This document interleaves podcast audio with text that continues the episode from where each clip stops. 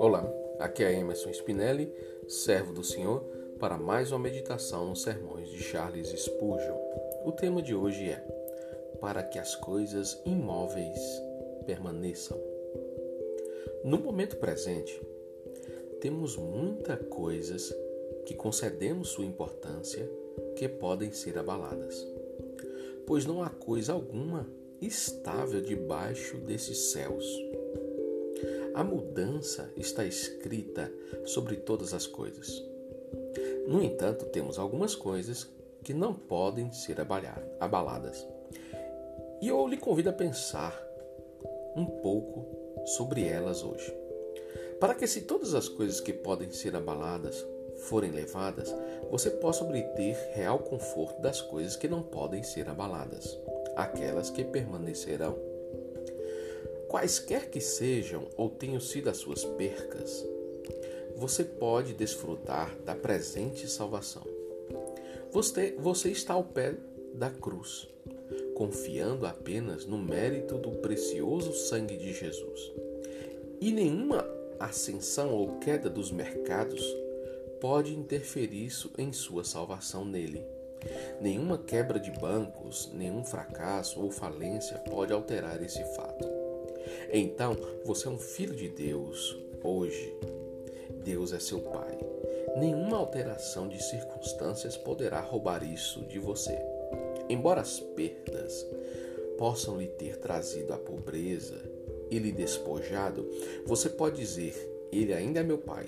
Na casa de meu Pai há muitas moradas. Portanto, não ficarei perturbado. Você pode também ter outra bênção permanente, que é o amor de Jesus Cristo. Aquele que é Deus e homem te ama com toda a força de sua afetuosa natureza, e nada pode alterar isso. A figueira pode não florescer e os rebanhos cessarem no campo. Mas isso não importa para o homem que pode cantar assim: meu amado é meu e eu sou dele. Nossa melhor porção, nossa mais rica herança, nós não podemos perder. Quaisquer que sejam os problemas, portemo-nos corajosamente. Vamos mostrar que não somos crianças pequenas para sermos derrubadas ao chão pelo que possa acontecer nesse pobre passageiro estágio de tempo.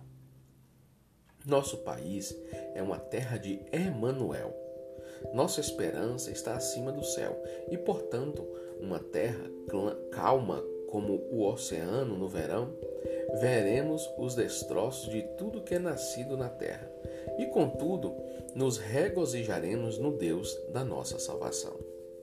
Aqui acaba na nossa vida aqui na terra. É claro que muitas aflições virão sobre a vida do cristão, não foi à toa que Jesus falou que importa que por muitas aflições nós sejamos moldados, aperfeiçoados. O apóstolo Pedro também fala a mesma coisa, o apóstolo Paulo, entendendo aqui que neste mundo muitas coisas virão às nossas vidas e outras se perderão. Mas nenhuma destas são coisas que permanecem eternamente. As que permanecem eternamente são aquelas que não se vão, aquelas que vêm se estabelecem na vida do homem e elas não se perdem. Assim é a salvação daqueles que estão escondidos em Cristo.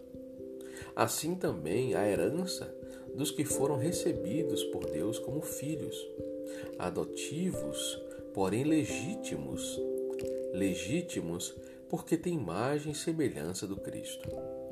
Essa herança de Cristo, passada também àqueles que o Pai chamou para sua herança incorruptível, esta herança não será tomada nem perdida, ela permanecerá eternamente. Então, ainda que, que, que por um pouco de tempo sejamos perseguidos, contristados, que sejamos, estejamos passando por provações e lutas, por um breve momento aqui na terra, isso acabará e será passageiro mas chegará o dia de herdarmos a verdadeira promessa e as bênçãos celestiais que não perecem. Então nossa confiança tem que estar nisto, no Senhor que criou todas as coisas e que tem tesouros que não se perdem. Amém? Os versículos utilizados para este sermão foram Cantares 2,16.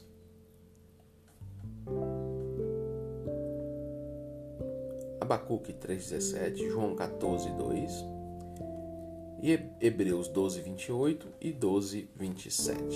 Amém? Que você tenha um dia abençoado na presença do Senhor, em nome de Jesus.